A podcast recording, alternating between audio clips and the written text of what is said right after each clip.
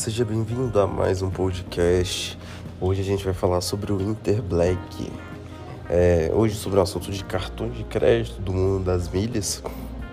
Vamos responder a, a questão que será que ele ainda vale a pena? O Inter Black ele ficou muito conhecido por causa do, do gourmet e devido ao do gourmet as pessoas conseguiram ele com muita facilidade. E contratando do Gourmet por 350, conseguiu Inter Black com acesso ilimitado às salas VIPs, que recentemente houve alteração e foi para 6 acessos à sala VIP. Um cartão que pontua, que pontua a partir agora, a partir agora de junho ele pontua. E antes só tinha 1% de cashback, Mastercard Black. E essa pontuação agora pode transferir para tudo azul. Então, vale a pena? Então, Depende. É, de começo, vale a pena. Então, te dando uma resposta mais direta, vale a pena se você usar todos os benefícios. Como assim? Se você utiliza o do gourmet, se você vai utilizar o acesso à sala VIP, e, ou se você vai utilizar o cartão em si, vale a pena. Por quê? Porque usando o, o do gourmet e a sala VIP, os benefícios vão superar o valor pago.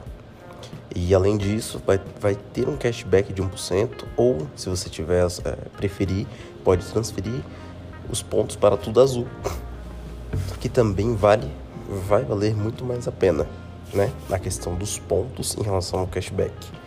É, no meu perfil hoje eu tenho ele e eu não desfaço dele porque vale muito a pena. Na renovação manteve os 350.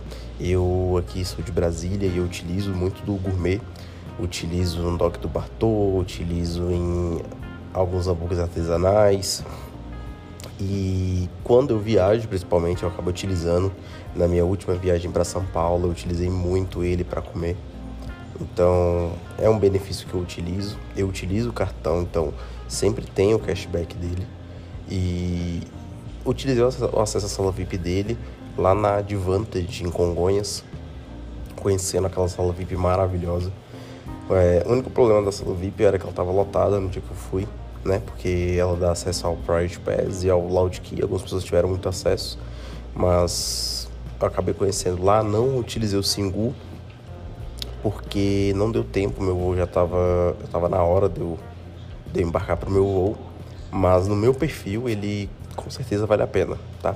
Vou contratar agora para minha irmã, para minha mãe, para os meus familiares porque não tem como mais pedidos adicionais. Então eu vou contratar para eles, porque eles viajam comigo e vai valer super a pena, né? Eles também vão utilizar, eles queriam saber mais sobre do gourmet, minha irmã queria saber mais. Então, para esse tipo de perfil, vai valer super a pena. Agora, para o seu perfil, você tem que analisar se os benefícios superam o custo. E isso você vai na ponta da caneta, anotando um bloco de notas, você vai saber se vai valer a pena para o seu perfil ou não é, situações que eu acho difícil valer a pena. Se você é um casal, um casal que às vezes não é de sair tanto, não é de sair com mais de, mais de três, quatro pessoas junto, é, eu acho que você tem que analisar um pouco, porque ficar com dois do gourmet te dá uma possibilidade de ter, pedir quatro, quatro refeições e pagar somente duas. Então, para quem tem uma família maior, etc, é bom. Mas o problema é o acesso à sala VIP. É, como, como vocês sabem, o cartão só dá acesso ao titular, então não tem direito a convidado, o que restringe bastante os benefícios. Se você pega ele no intuito somente da sala VIP, analisa bem para o seu perfil, se você viaja sozinho ou não, tá? Tem que deixar esses pontos muito bem claros. É...